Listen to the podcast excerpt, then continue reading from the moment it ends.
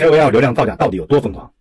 今天咱们聊这个话题呢，我觉得是所有的甲方都必须要知道，所有的乙方和流量方都应该开始思考和正视的问题。根据腾讯方面的数据，在所有以广告为生的 KOL 中，有至少百分之十三的 KOL 完全是通过刷量做起来的，而这个比例在头部大号中就显得更加可怕。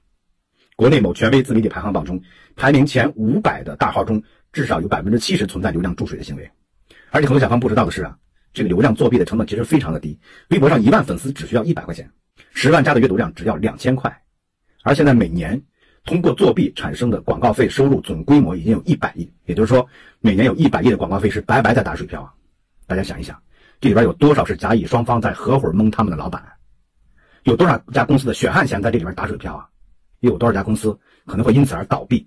所以啊，看到这个视频的朋友，请帮我关注和转发，让更多的人看到。他们应该知道这件事情。